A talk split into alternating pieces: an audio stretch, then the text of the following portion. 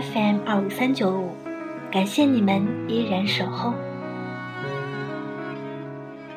今天我们将继续更新乐嘉的新书《本色》。在前一期节目当中，我们聊了梦想，那么今天我们将继续谈谈证明。如果你觉得你是个梦想家，那你是不是个证明者呢？你知不知道证明有哪些忌讳？证明成功之后又该怎么做？别着急，今天的节目过后，你将了然于胸。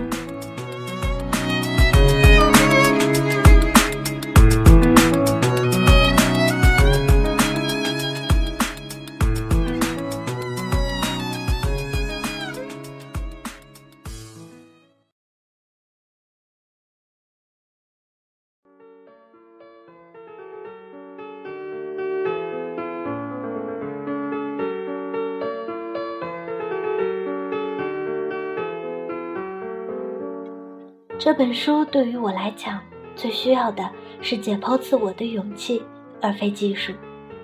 长期运用性格色彩做自我洞见的训练，我自剖时一刀到位，直取命门。唯有本片，自剖时最为艰辛，需要刀位不断变化，前后左右不同角度下手，多次以后才勉强找准切点。我在《梦想》一文中说。我为梦想而活，而我写本文时发现，我亦为证明而战。一路走来，都在试图证明。这种一生都在为证明而战，总要向别人证明的人，很在乎别人怎么看，其实活得无比辛苦。我将有这些特点的一大群人统称为证明者。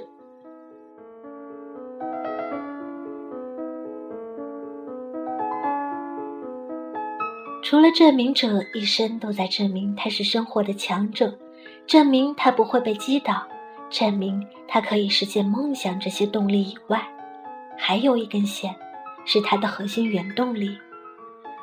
这根线的两端贯穿着完全相反的力量，两股力量中，正面的力量源于信任，负面的力量源于不信任。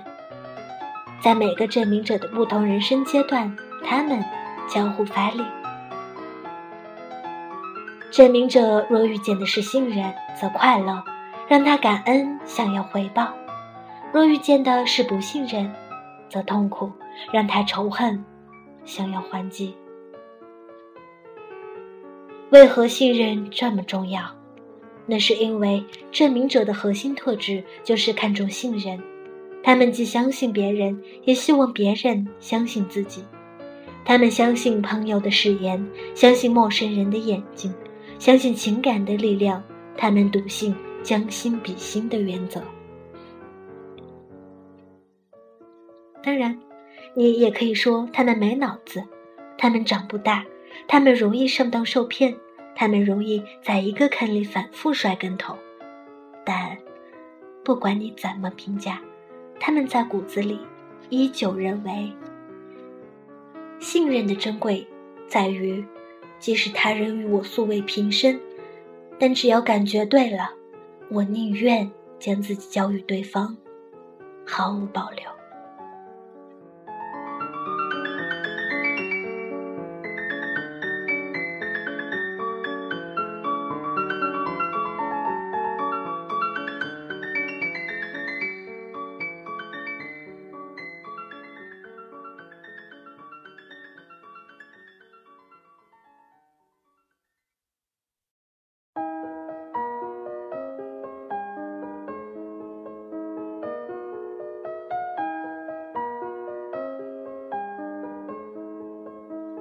如果你是证明者，在刚才梳理完毕之后，你需要再次问自己：我现在要证明的是我真正要做的吗？我做的目的是什么？我要得到什么？你不清楚你要证明什么的时候，最好什么都别做。以下几种比较愚蠢的证明是人们常见的，可能你也做过，不妨自我对照反。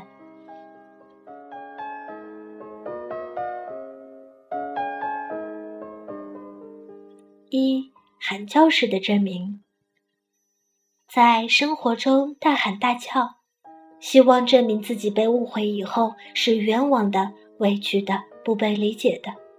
可惜，人们并不会因为他的哭喊而表示同情，人们只会更加瞧不起他。人们心里想的是：你要是有本事，就证明对方是错的。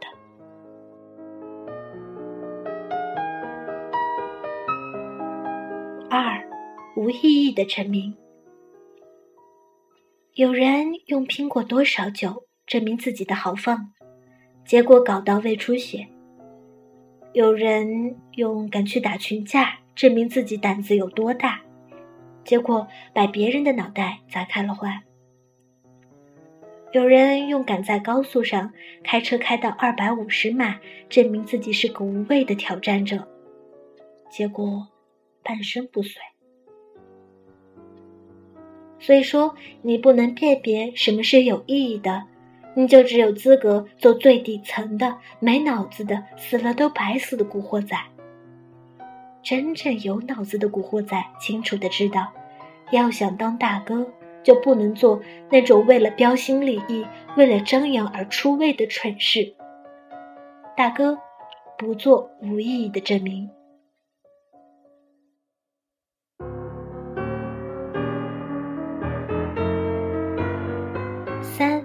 逞能式的证明。当年我做夫妻竞技类节目《老公看你的》，有一期某其貌不扬的富二代带着美女老婆参加，众人看到这对夫妻，对这小子眼中满是不屑。比赛开始，没想到这兄弟现场舍命闯关，挑战时多次摔倒，最后因为用力过猛，未到终点。就瘫在地上，半小时口吐白沫。制片人吓到拨幺二零时手都发软。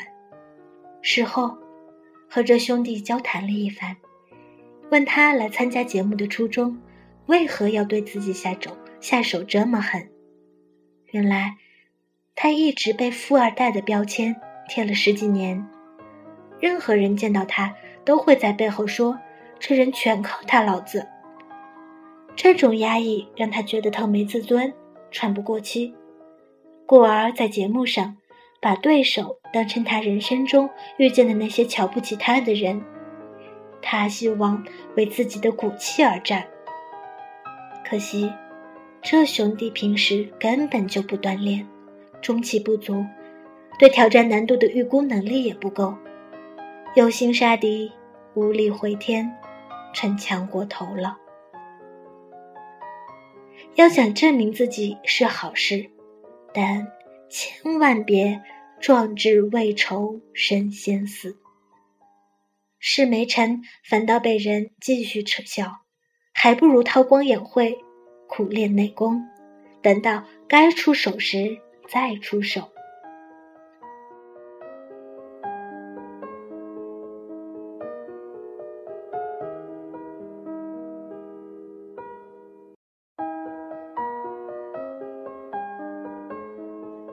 四，怄气的证明。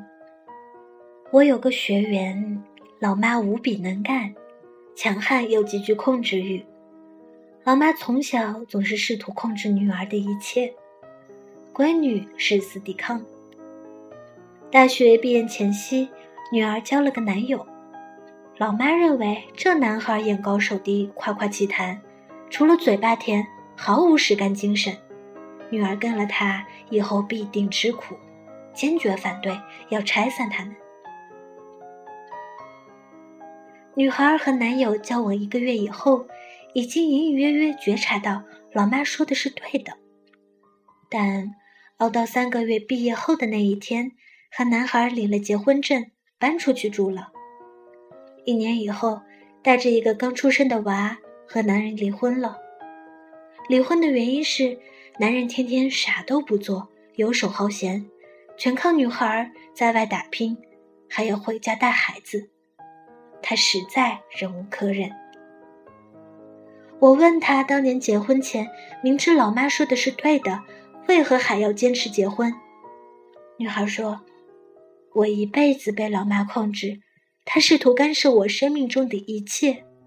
我要用结婚这件事证明我已经长大了，不需要他再管，无论代价多大，在所不惜。”怄气的证明，只是为了争一口气。并不在乎最终的结果，只是意气用事、莽夫而已。发展到极致，就成了悲情，更加令人怜悯。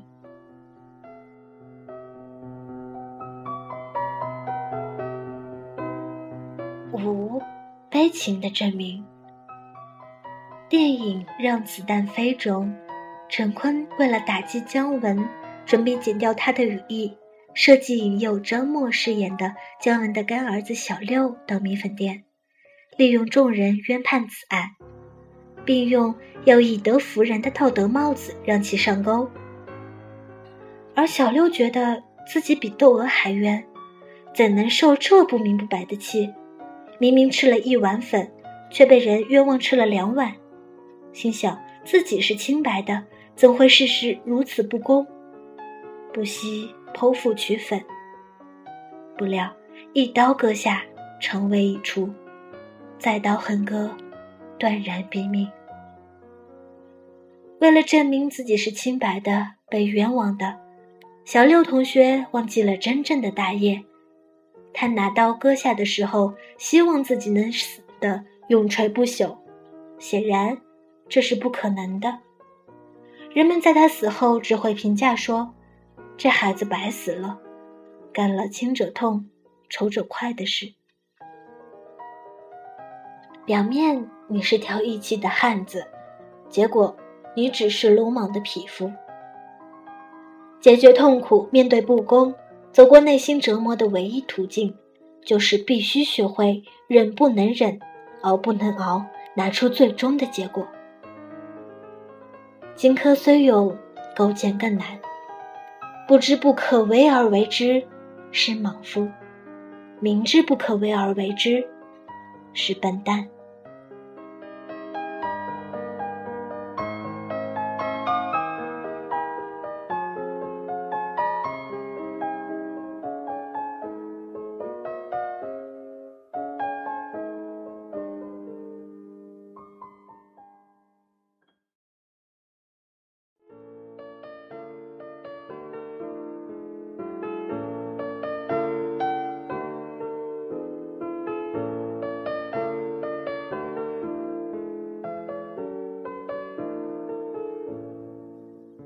看到现在，如果你越来越清晰自己是个证明者，当你有一天完成了自己的证明之后，以下有些建议早点知道，可能会少摔跤。虽然你未必听得进去，但这是我摔了几次大跟头之后用来告诫自己的，姑且一听吧。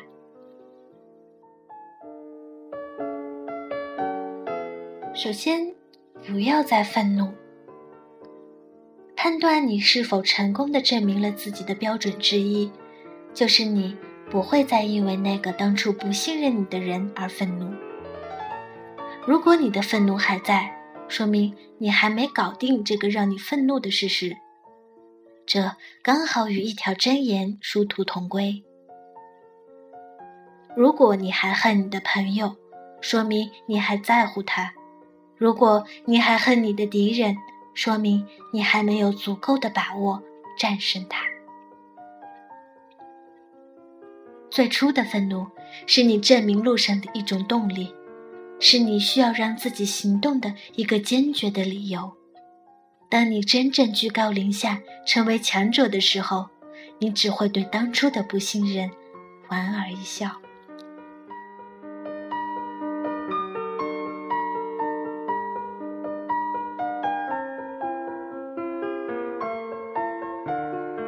二，要回报那些信任你的人。回报多少取决于你的能力。在恩人需要你的时候，你不要吝啬。回报多少与给你信任的人是否要回报有关。绝大多数人当初给你信任，其实根本不需要你的回报，他们是为了他们自己的快乐才做的。当他们发现他们当初对你的信任已经让你成长的时候，他们的内心也得到了满足和快乐。所以。以后，当你有机会去信任那些需要别人信任的时候，不要吝啬你的信任就好。想想当初没人信任你的时候，你是多么的落魄。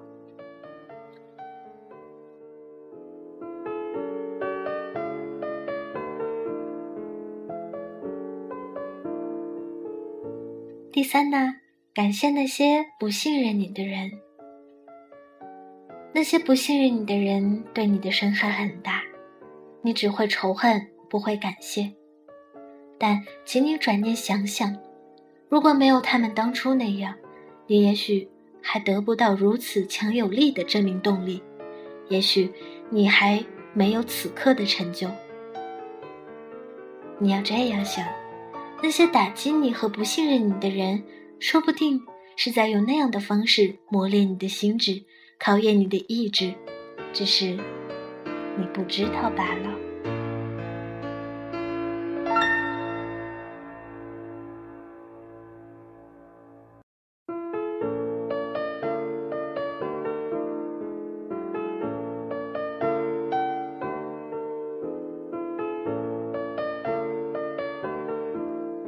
最后一条呢，把敌人变成你的朋友。聪明的做法是，让那些不信任你的人为自己汗颜，不必再去刻意的提往事，否则别人可能认为你在故意阴酸嘲讽。你要学会把他们变成你的朋友，而非逼迫他们走向你的敌人。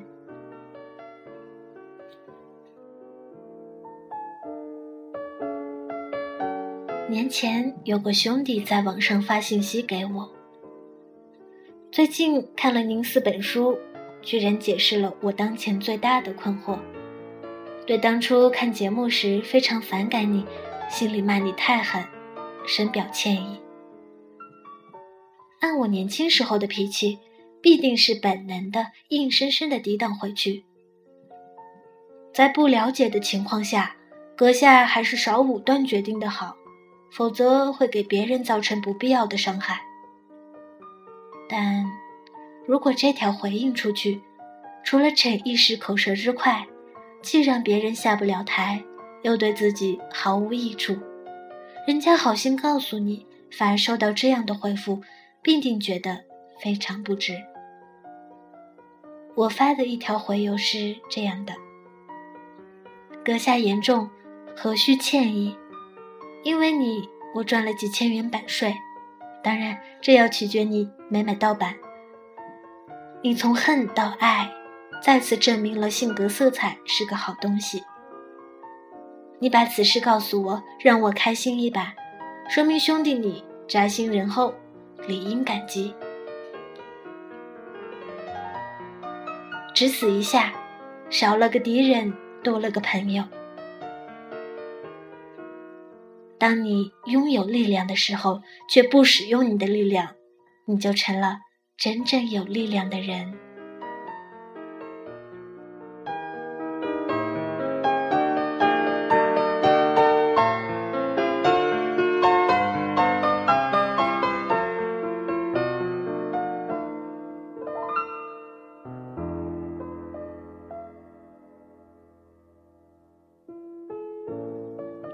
节目呢就是这样。